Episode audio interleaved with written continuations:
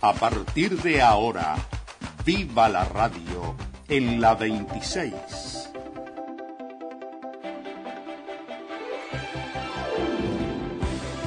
Un espacio abierto al mundo de las telecomunicaciones. El sonido del mundo a través de la radio. Radioactividades. Todo un mundo en radio. Todo un mundo en radio. 30 años.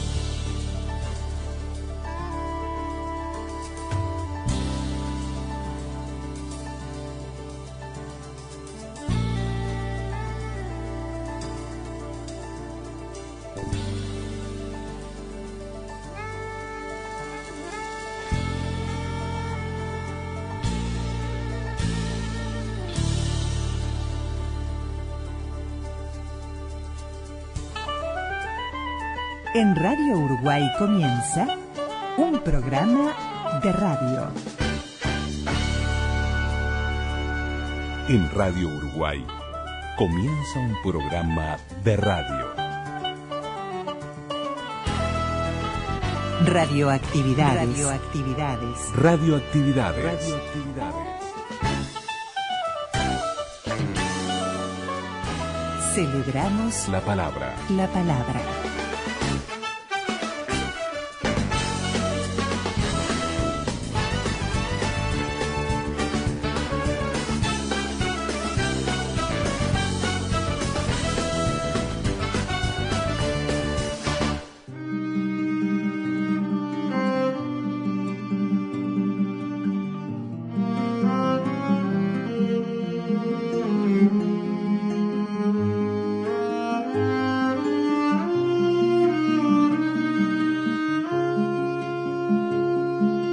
Comenzamos el programa de sábado con Georgina Hassan, Primera Luna.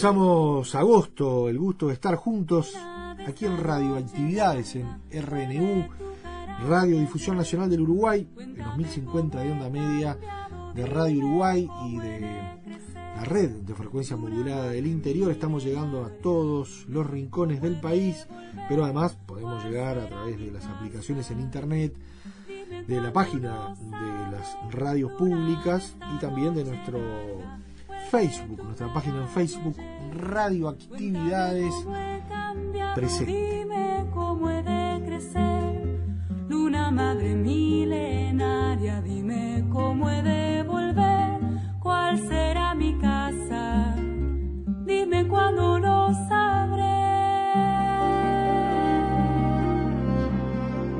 El gusto de estar juntos aquí con Lula, Luis Ignacio Moreira, Daniel Ayala. Y en el día de hoy vamos a, a tener cuestiones que vienen desde julio y desde julio de hace 50 años. Eh, vamos a meternos otra vez a través de la columna de Horacio Nigro en esta historia de la llegada del hombre a la luna, de Apolo 11, de todo lo que rodeó eh, no solamente eh, la fecha histórica de ese 20-21 de julio, sino también todo lo que significa la cobertura en medios, ¿no? desde lo que fue la voz de los Estados Unidos y otras transmisiones, pero la, principal era esa de la voz de los Estados Unidos. Horacio, es un estudioso, un investigador de, de varios temas que tienen que ver con esto de la radio y de los medios de comunicación.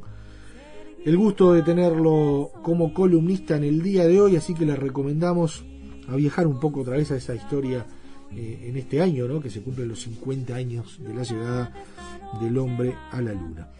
Y, bueno, la vuelta al dial. Raúl Barbero en esa vuelta de la historia o hacia la historia de la radio nos ubica en 1977 Dorita Escobar. ¿Quién fue? Actriz de radioteatro que estuvo muy vinculado a lo que es la historia de la radio. Ese diálogo, bueno, va a transcurrir eh, bien como, como es el estilo de radioactividad, teniendo siempre presente la historia de la radio como principal elemento, más allá de que dos por tres aparecen cuestiones que tienen que ver con las telecomunicaciones, con historias que no son tan radiales, pero que, en definitiva tienen un hilo conductor que a veces ni nosotros con Lula entendemos, pero nos entendemos. Yo creo que del otro lado saben. Y sobre todo la página en Facebook, que cada vez tiene más seguidores y que un poco muestra más allá de lo que es radioactividades, este mundo de la cultura, de la música, de las efemérides y de los medios de comunicación. Radioactividades. 30 años. 30 años. 30 años.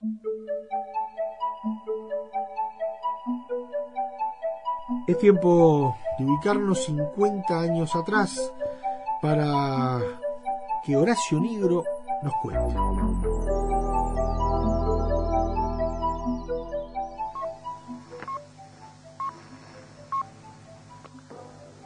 Esta es la voz de los Estados Unidos de América transmitiendo su programación en español para la América Latina directamente desde Washington. Son las nueve y media de la noche, hora estándar del este.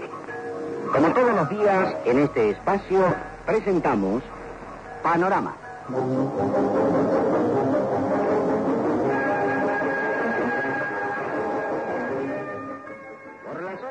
Las transmisiones eran maratónicas, comenzaban a las 9 de la mañana y finalizaban muchas veces cerca de las 5 de la tarde, para reanudarse nuevamente a las ocho y media de la noche y hasta altas horas de la noche.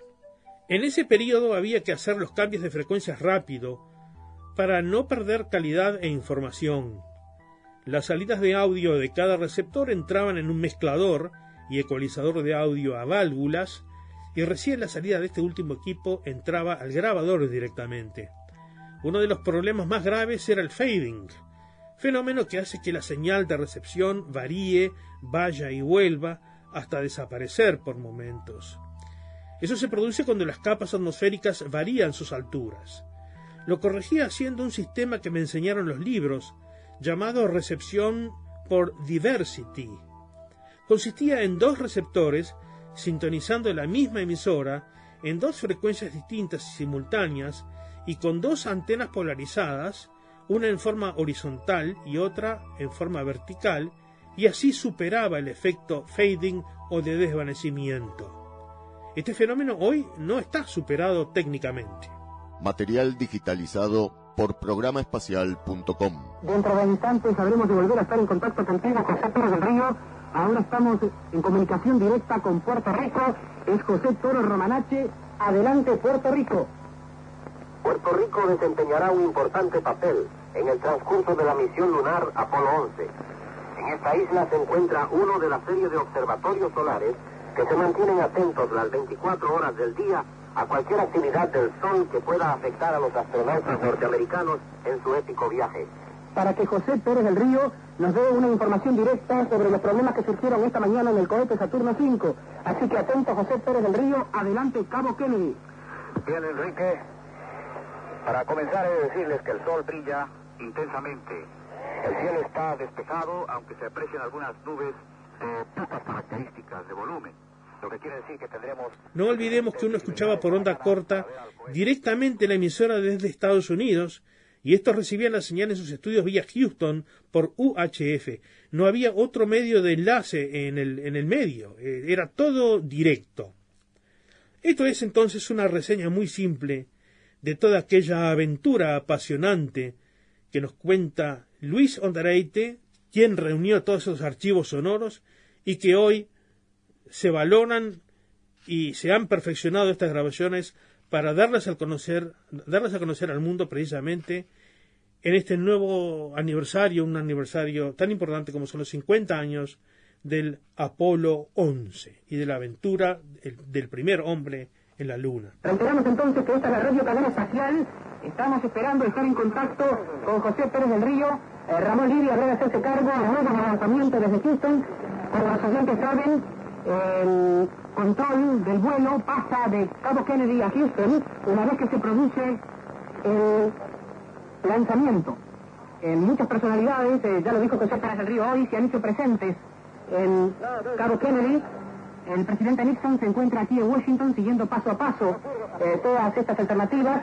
En Cabo Kennedy está el vicepresidente Steve Agnew. Eh, también hemos podido ver en las pantallas de televisión al expresidente Lyndon Johnson, eh, bastante quemado por el sol, y se perfila ya en las grandes pantallas que tenemos en los estudios centrales de la radio cadena espacial continental, la silueta inconfundible del Saturno 5, cuando faltan exactamente 12 minutos 9 segundos. Adelante, Carlos Rivas.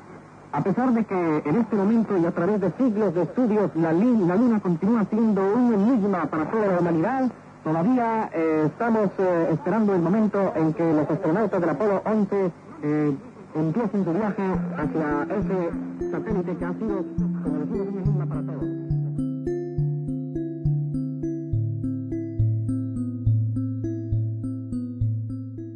Estas grabaciones eran de un valor alto, histórico, y no debían perderse. Así que ese fue el motivo de encarar el proyecto de digitalizarlas, de traerlas a la vida nuevamente, de desempolvar esos carreteles de cinta abierta y los antiguos dispositivos de reproducción. Era el momento de hacerlas girar nuevamente y de esta manera darle un nuevo giro a la nostalgiosa era de oro de la investigación espacial. Claudio Mariani, encargado de la dirección del proyecto, fue el primero en, en contactarse con Ondareite. A mediados de julio del año 2008 fue, en una entrevista que le realizaron para el diario Crítica, despertó el interés del señor Ondareite, una eminencia en radiodifusión y comunicación, quien sería el eslabón principal para comenzar esta reconstrucción digital. Dicho interés lo llevó a comunicarse con eh, Mariani y contarle sobre el material que tenía para donar e, este proyecto fue llamado Reconstrucción Digital Ondareite en honor al pilar principal de este proyecto que tomó tanto tiempo de su vida en esas grabaciones y que ellas no sean solo un pequeño paso para un hombre, sino un gran salto para la humanidad, agregándolos a un sitio web y a difundido a través de la radio. Fue un gran trabajo realizado que trata de muchas horas y horas de transmisiones en donde se pueden encontrar datos ya olvidados sobre los proyectos y programas de la NASA que enriquecen aún más este material. Un gran trabajo que garantiza la perpetuidad de aquellas transmisiones y permitirá a generaciones futuras disfrutarlas tanto como quienes las oyeron en ese entonces. Y yo personalmente tuve contacto con el señor Mariani y él accedió a una parte importante de los archivos digitales. Con su expresa autorización, difundimos en este 50 aniversario los audios correspondientes a las transmisiones de la BOA y su cadena espacial referentes al hito del Apolo 11, el hombre en la luna, tal como fueron recibidas por Luis Ondareite por onda corta en Argentina. Escuchamos, en primer término, la voz de este radioaficionado argentino introduciendo la primera parte. Material digitalizado por programaespacial.com. Desde que Estados Unidos concretó su pretensión de alcanzar la Luna, antes que la Unión Soviética su único contendiente. Lo notable es que el programa lunar Apolo constituye un vertiginoso reguero de las máximas hazañas. Cada nueva cápsula disparada sobre la Luna representa una etapa precursora, una especie de picada abierta al intrincado asombro de la humanidad se produce un empalme directamente con el primer intento humano por extender sus dominios fuera de la Tierra, a concretarse el 16 de julio. Así lo confirma la NASA cuando el Apolo 11, en la prueba del Saturno 5, perfora el amanecer de Cabo Kennedy. Ese mojón histórico, quizás más importante que el descubrimiento de América, debía ser atentamente avisorado por esta receptora, que comparte las grandes expectativas de esta misión. Para llevar a cabo esta extraordinaria labor informativa, la voz de los Estados Unidos de América efectuó una movilización total de las técnicas más modernas de la radiodifusión, de los periodistas mejor calificados, de sus más destacados locutores y de una verdadera legión de corresponsales situados en Cabo Kennedy y en el Centro de Control de Vuelos Espaciales en Houston, Texas. La estación receptora LU2AFU compartirá paso a paso las informaciones recibidas de la Voz de América como estación cabecera y por intermedio de KGEI, la Voz de la Amistad de San Francisco, California, conjuntamente completando este circuito Radio Nueva York WNYW. Los elementos que se operan son los siguientes. Tres receptores. Halicrasters modelo SX62 y S107, National NSC 60, con antenas Windom orientada de norte a sur y dipolo este-oeste. Finalmente una antena de VHF tipo LD59. En cuanto a la parte de grabación, se trabajará con un Sony modelo 111 con cinta Geroso. La parte operativa estará a cargo de quien les habla, colaborando la señorita Eugenia Noemí Beldi. Adelante la voz de los Estados Unidos de América para el EUDAS AFU. Desde Washington y para América Latina transmite la voz de los Estados Unidos de América. Para el lanzamiento de Apolo 11 marchan tal y como se habían previsto. A las 12 del mediodía se detuvo automáticamente la cuenta regresiva para dar oportunidad de descanso a los astronautas y para efectuar cualquier labor de limpieza que fuese necesaria. La cuenta regresiva se iniciará de nuevo esta noche a las 11 hora de la Florida para proceder a llenar los tanques del vehículo impulsor con hidrógeno y oxígeno líquidos. Los astronautas Armstrong, Collins y Aldrin subirán a la nave espacial para las dos últimas horas y 40 minutos de la cuenta regresiva. Las predicciones atmosféricas son satisfactorias, aunque se anuncian cielos parte nublados sobre Cabo Kennedy. Este es Humberto Esteves desde Cabo Kennedy. Adelante, Houston. Hay una nueva adición al Centro de Control de Vuelos Espaciales aquí en Houston. Se trata de un nuevo proyector de imágenes de televisión en colores desarrollado por la General Electric y que presentará vistas en colores sobre una pantalla de 2 por 3 metros y medio de las imágenes que envíen los astronautas desde el espacio, no de la Luna, ya que esa transmisión será en blanco y negro. Las imágenes en colores transmitidas por Apolo 10 no pudieron ser vistas en esta forma en la pantalla grande porque el proyector de video anterior no tenía esta característica. Desde el Centro Espacial de Houston les habló Ramón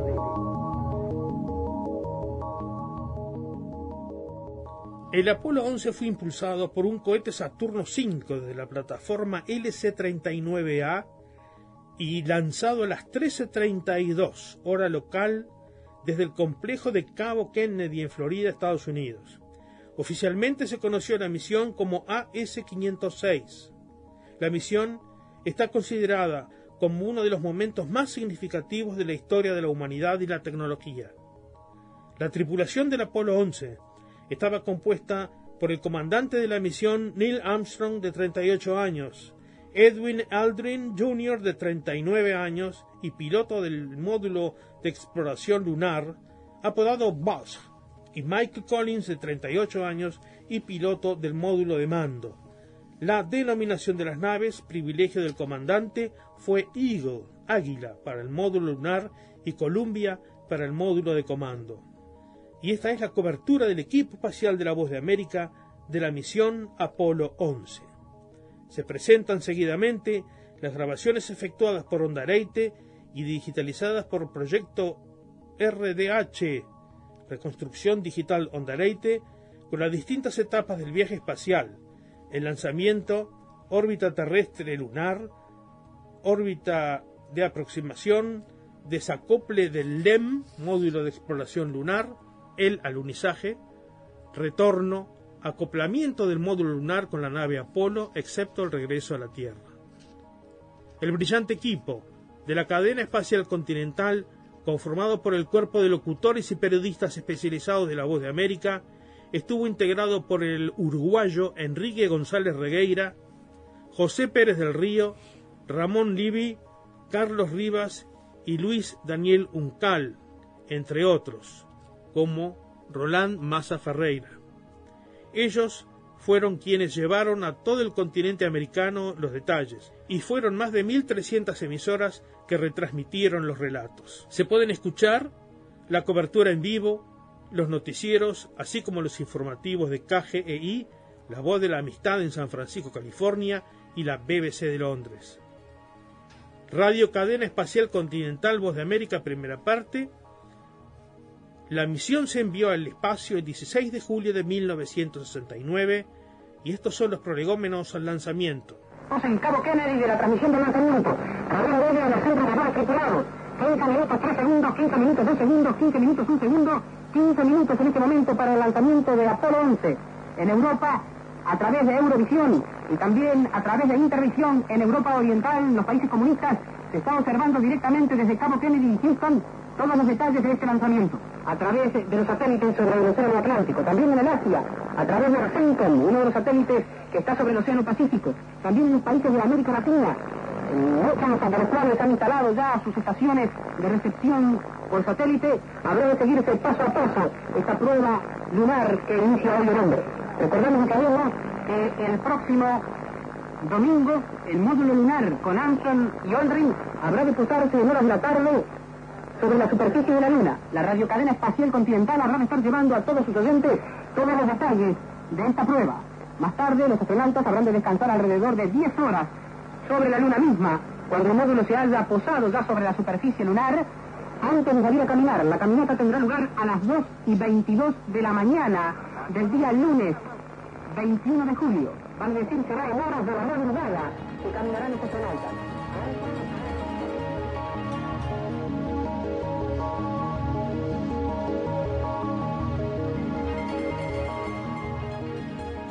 Y esto es interesante hacer la mención a que la Unión Soviética había lanzado también a la Luna una nave espacial.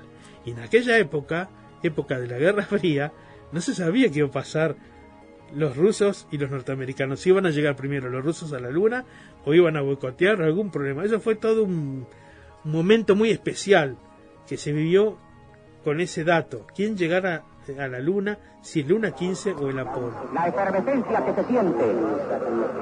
Todo el mundo cumpliendo con su cometido, informando en su propio idioma y por distintos medios a aquellos oyentes que desgraciadamente no pueden estar presentes en este histórico día, el 16 de julio de 1979, en que habrá de iniciarse la epopeya más grandiosa del hombre y que fue trazada por el presidente John. Kennedy hace ocho años. La voz de Jack King, posiblemente la puedan ustedes escuchar también al fondo. Es un tanto ronca, no llega apagada. Junto a mí tengo transmisiones en portugués, en chino, en coreano y en ruso. Los anteojos de larga vista y las cámaras están pendientes. Todo el mundo no se quiere apartar de estos objetos. Esta es la voz de Jack King. Comenzará ahora la secuencia automática. Y se encienden los motores. ¿Qué llamará tan enorme? Es un gigante de acero. A lo ancho y a lo largo de la plataforma. Las nubes. Formada al pie de la base. Enciende la dando paso a este momento histórico en que la luz cegadora de los motores de Saturno V ilumina el cielo y está claro se ve aún más brillante y más hermoso. Es el verdadero monumento que merece atacar mi voz.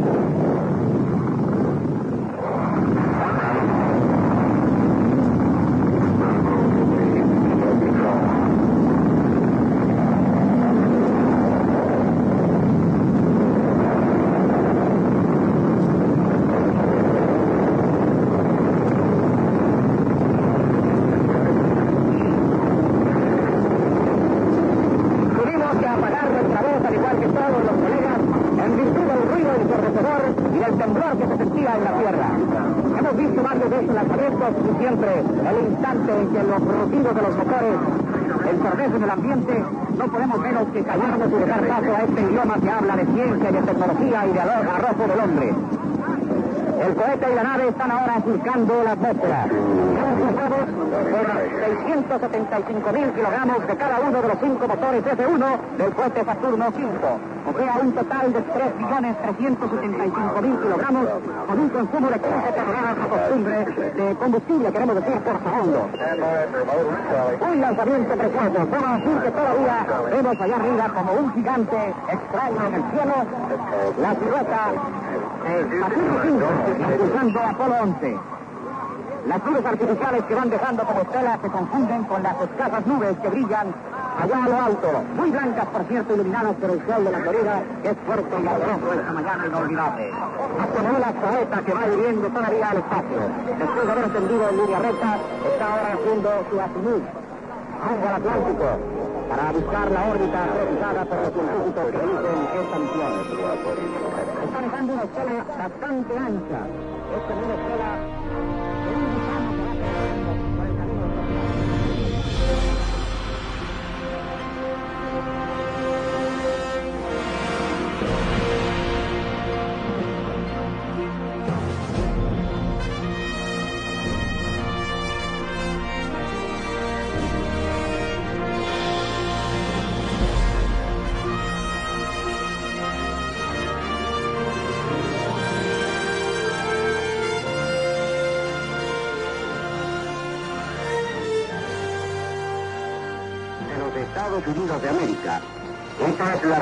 cadena espacial continental con el viaje de Apolo 11. Estamos escuchando a los astronautas eh, directamente desde el espacio. La claridad, como se puede apreciar en el sonido antipádico, con 20 minutos 36 segundos, atento Ramón Bibi en Houston, atento Houston. Adelante Ramón Bibi. Los astronautas están haciendo los últimos cálculos que preparan al descenso sobre la Luna. Faltan 8 minutos con 20 segundos pongan a funcionar el motor de descenso. La operación de descenso tardará de 11 a 13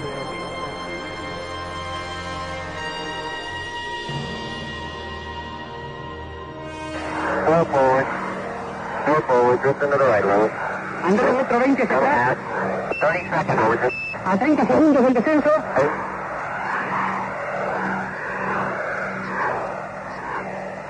Up outside.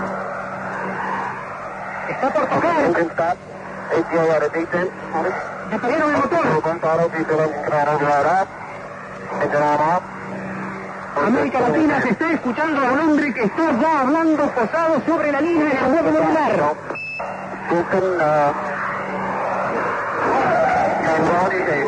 The engine has landed. Acaba de de descender el módulo lunar, está depositado sobre la luna. Escuchemos a los astronautas. Washington, el de control espacial le produjo una salva de aplausos entre todos los periodistas y además todas las personas que están en el centro de control. En el momento en que se dio el touchdown, cuando dijeron Eagle touchdown, el águila se ha posado sobre la luna. Adelante, Washington. Bien, entonces eh, ya ahora parecería imposible el poder hablar. Es que es cierto eso que dijimos una vez, que nada volvería a ser igual. Este, nos parece increíble a nosotros mismos que hemos seguido este vuelo de Apolo desde que se iniciara en la conquista espacial. Y es cierto, ni la luna ni el hombre habrá de volver a ser igual ahora. América Latina, a todas las emisoras, a todos los oyentes, hay dos hombres en este momento en un vehículo terrestre allá en la luna.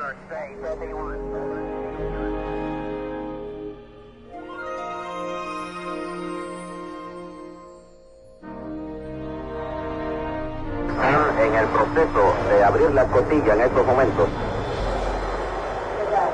Están moviendo los mecanismos que abren la escotilla. Al nos dijeron, ahora sí que la han abierto. Aquí se oye el rumor entre los periodistas. Vamos a seguir escuchando. Hagamos un total silencio entonces y escuchemos a los astronautas.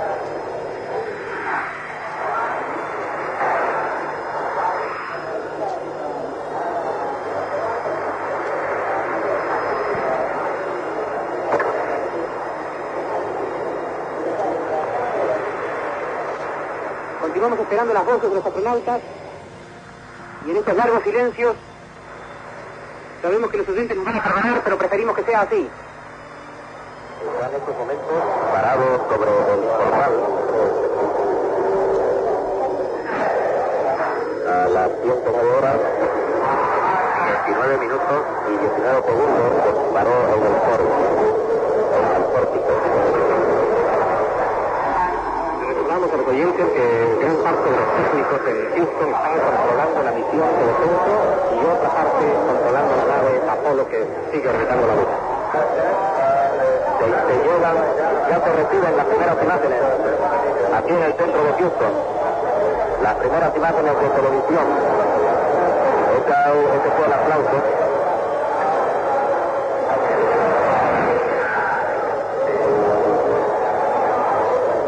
Son las primeras imágenes desde la luna que se reciben en tierra. Y ahora, allí está, en este instante, pisando la superficie de la luna, el comandante Armstrong al terminar de bajar la escalinata. Ahora y ahí comenzó a caminar sobre la luna. Quisiéramos que en Washington que tenemos los dos sincronizados se fijaran en la hora aproximada, por favor. Exactamente son las 10 de la noche y 55 minutos hora de verano, las 9 y 55 exactas hora estándar del este. Adelante Houston. Armstrong con sus dos botas sobre la superficie de la luna. Está todavía junto al módulo lunar cargando su equipo. Es un gran trabajo el que tiene que realizar ahora, ya que le cuesta mucho trabajo moverse con el traje espacial. Está poniendo sobre la superficie de la luna parte del equipo. Tal como él había visto, las condiciones de luz no serían de lo mejor. Sin embargo, podemos seguir relatando a todos nuestros oyentes la labor que realizando Armstrong. Dejemos la palabra de Armstrong, eh, Ramón. Escuchemos a Armstrong cuando esté hablando ahora. Está moviendo muy lentamente con su cuerpo.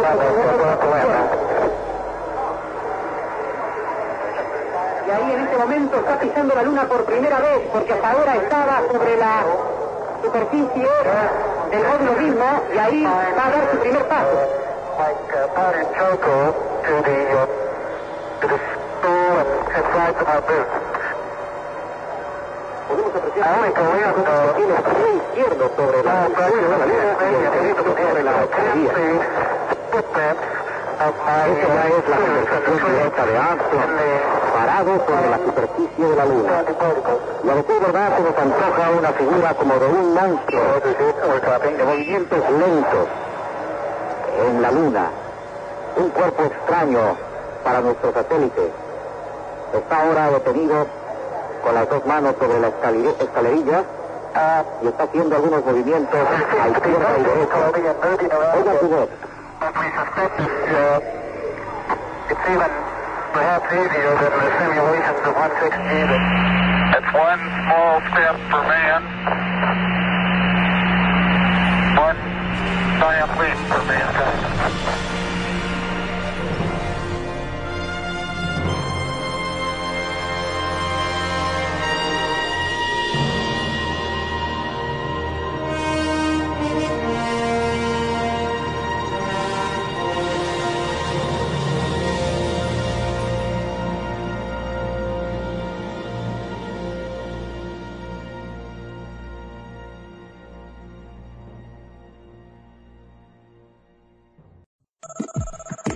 En Facebook.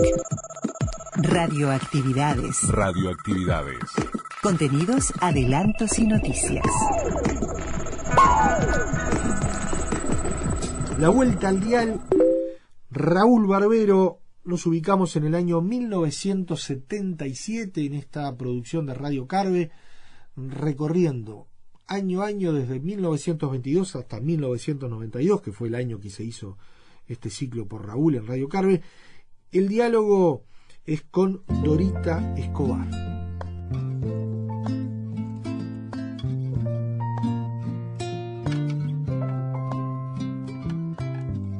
En Radioactividades, la vuelta al dial en 70 años. Con Raúl Barbero La vuelta al dial en 70 años. Programa emitido por Radio Carve con motivo del 70 aniversario de la radio en Uruguay. La vuelta al dial en 70 años. En 70 años.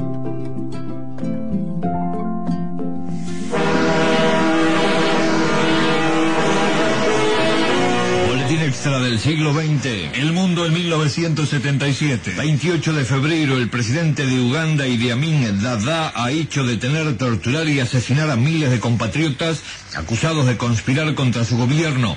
Los cadáveres fueron arrojados a los cocodrilos. Por otra parte, tomó como rehenes a 250 ciudadanos norteamericanos que recién hoy fueron liberados tras tensas negociaciones. 15 de junio, a un año y medio de la muerte del generalísimo Franco y después de 41 años de ausencia de las urnas, los españoles han celebrado elecciones generales.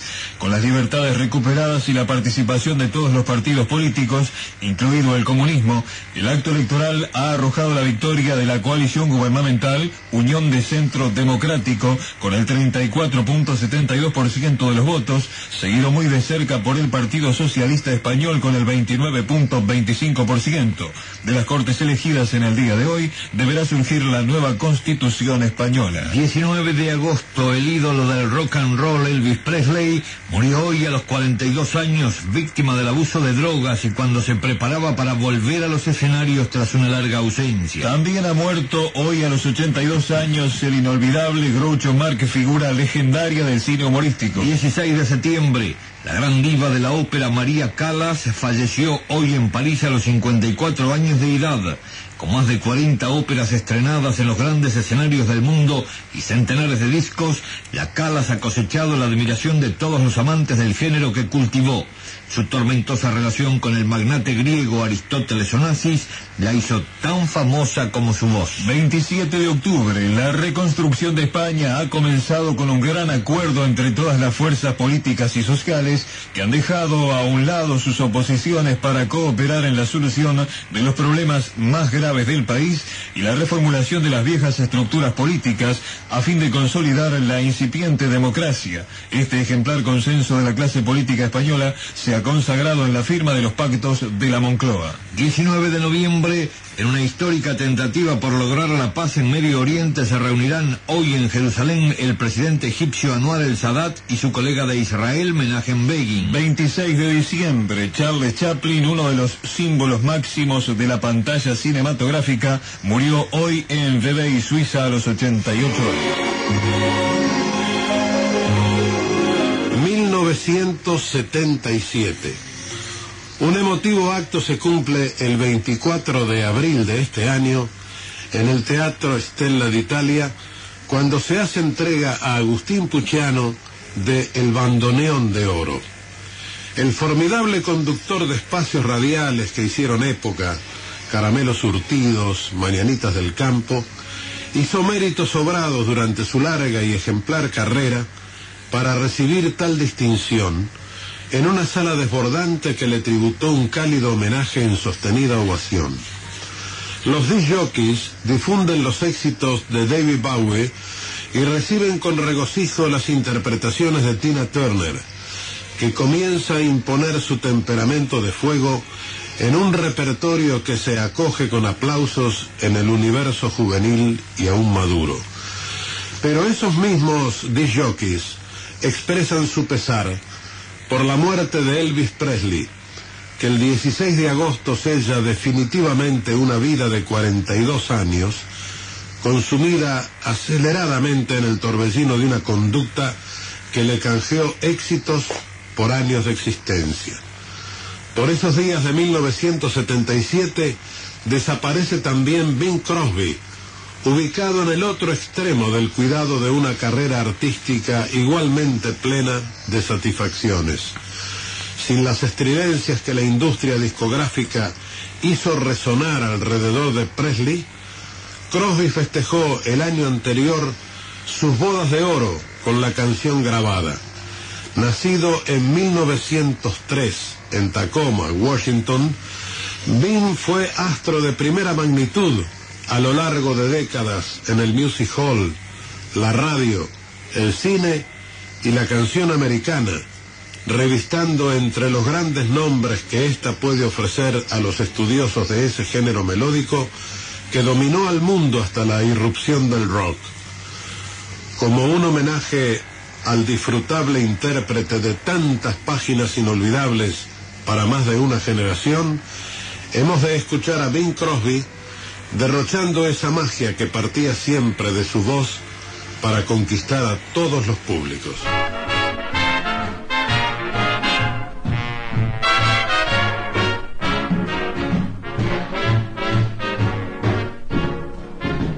You must have been a beautiful baby. You must have been a wonderful child. When you were only starting to go to kindergarten, I bet you drove the little boys wild. And when it came to winning blue ribbons, you must have shown the other kids how. I can see the judge's eyes as they handed you the prize. I bet you made the cutest bow. Oh, you must have been a beautiful baby. Cause baby, look at you now.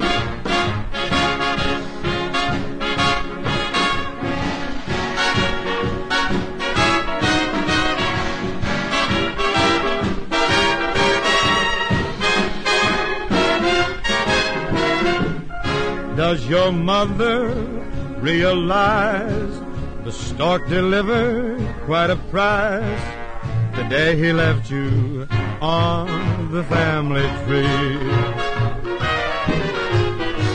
Does your dad appreciate that you're merely super great?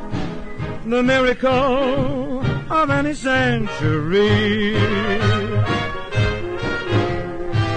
If they don't, just send them both to me.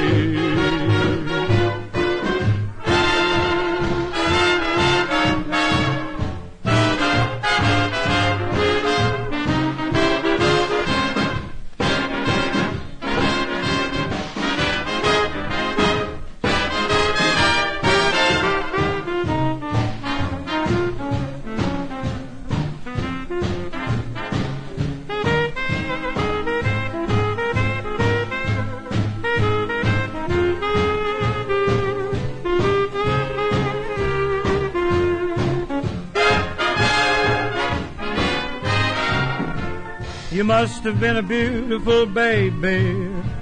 You must have been a wonderful child. When you were only starting to go to kindergarten, I bet you drove the little boys wild. And when it came to winning blue ribbons, you must have shown the other kids how. I can see the judge's eyes as they handed you the prize. I bet you made the cutest bow. Oh, you must have been a beautiful baby.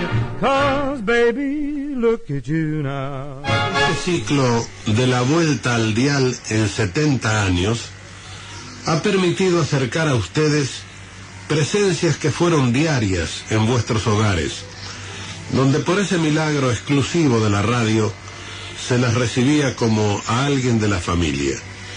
A nosotros incluso nos dio la oportunidad del reencuentro con figuras con las que manteníamos trato frecuente dentro de una actividad profesional que nos identificaba en gustos y realizaciones.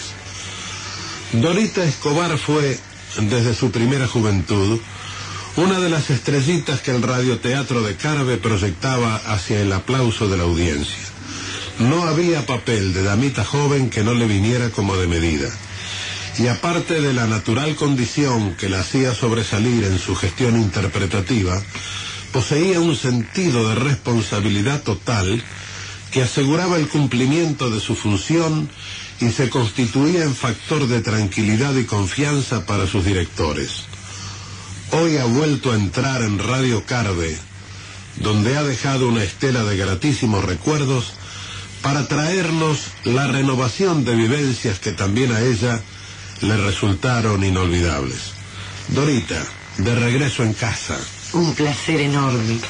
Bueno, primero quiero, mm, a través de este prestigioso programa, saludar un beso grandote a toda esta audiencia y sobre todo a aquellas personas que en- desde los años 50 hasta los 60 y pico siguieron mi camino por Carve, camino que fue hermoso, primero porque era mi juventud plena y segundo porque tuve excelentes compañeros, un divino trato con todos y aparte de eso algo que siempre eh, lo voy a recordar con mucho cariño. Don Raúl Fontaina y don Enrique de Feo eran dones porque así se lo merecían. Sí, señor. Se habían ganado, muy bien ganado el título de don, eran señores. Nos ayudaban en todo, nos retaban, por supuesto. Pero maestros. Pero eran maestros y aparte otra cosa que también fue muy importante en ese momento. Carve fue una radio que nunca paró de transmitir un programa durante todo el año. Yo siempre decía, Carve trabaja de enero a enero. Quiere decir que los actores tenían siempre una fuente de trabajo permanente en Carve. Es cierto. Y no solamente los actores, las orquestas y Las los cantores y los cancionistas, ¿no? perfecto, sí. Dorita, yo nunca supe si antes de iniciar tu carrera de actriz juvenil hubo algún antecedente escolar o liceal donde alguien pudo detectar en ti las condiciones que luego confirmaste, porque esto es bastante habitual en la familia teatral o radioteatral, ¿no? Empieza la chica o el muchacho en fiestas Exacto. de fin de curso. ¿A ti te pasó algo así? Bueno, sí, me pasó eso en un festival que hizo el colegio y lo hicimos en el Sodre.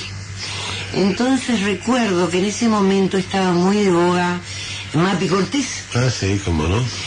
Y me hicieron, eh, porque yo tenía un trato muy, muy fluido con eh, la sastrería teatral Curvelo, que era la que en ese momento vestía todas las troupes de carnaval, hacía los cabezudos, era la única. Entonces, este, me hicieron un vestido y ahí canté y bailé como Mapi Cortés. Ese fue mi comienzo. y eso fue el comienzo de una carrera radioteatral. ¿En qué conjunto se dieron esas condiciones? Y si es posible que lo evoques, ¿en qué obra? Bueno, la obra ya eso me vas a matar. Sí. porque fueron tantas, tan variadas. Yo trabajé muchos años. Primero empecé con Enrique Liste.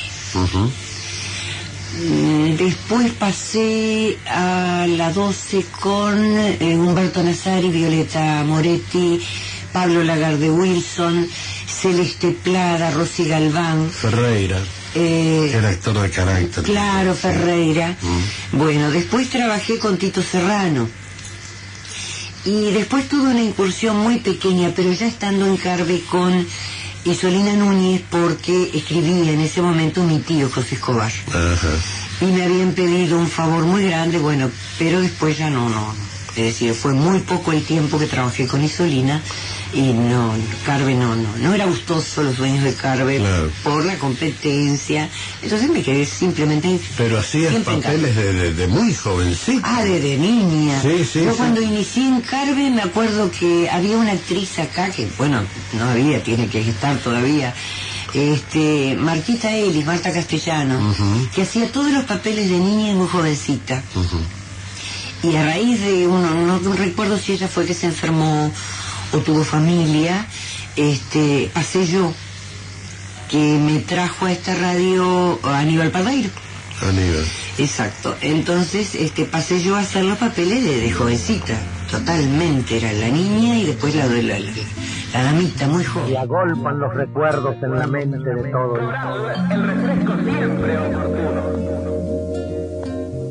Julio E. Suárez, pelo duro.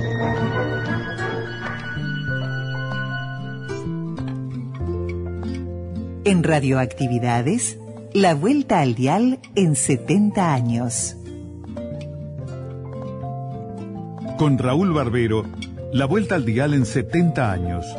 Programa emitido por Radio Carve con motivo del 70 aniversario de la radio en Uruguay.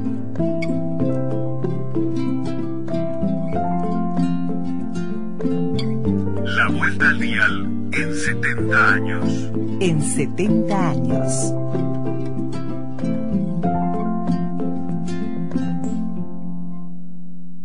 Y nos vamos con Maya Castro, calendario amarillo.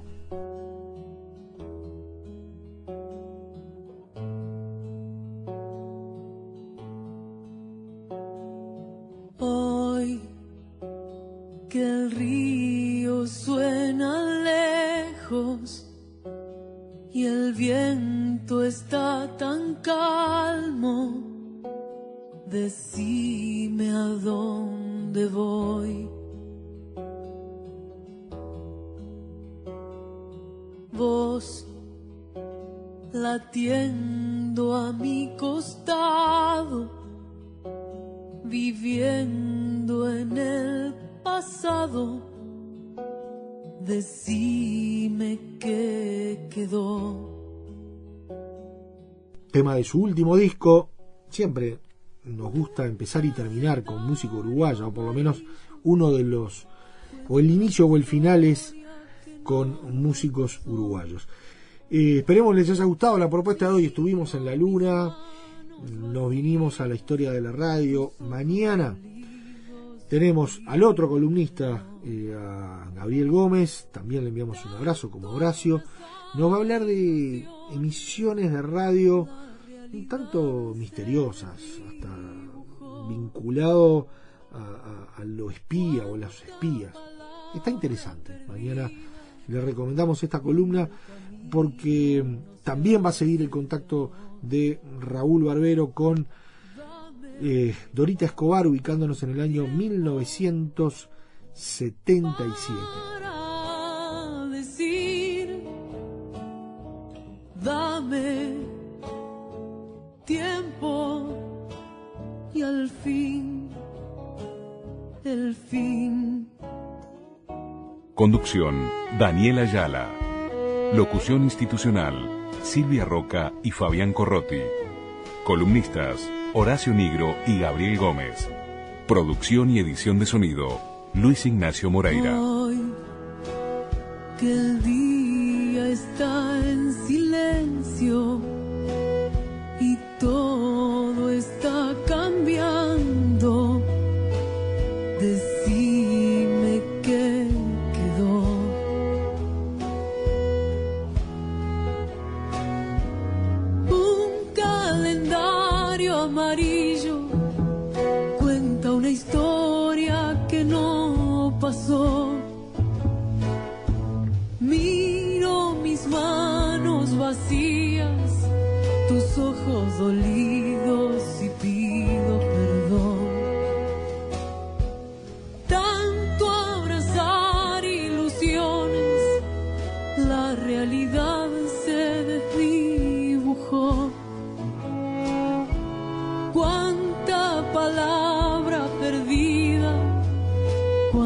camino no se hace